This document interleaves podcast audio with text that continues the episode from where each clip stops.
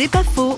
Offrir une chèvre à une veuve en cadeau pour Noël, Manuel Rapold, responsable de partenariat humanitaire avec l'Afrique.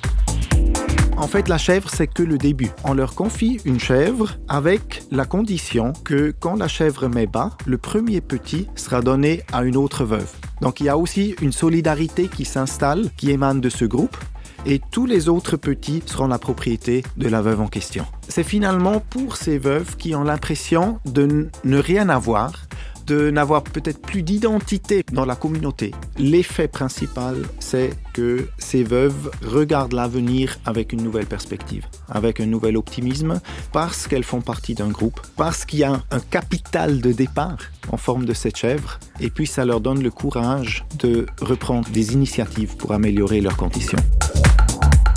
C'est pas faux, vous a été proposé par Parole.fm.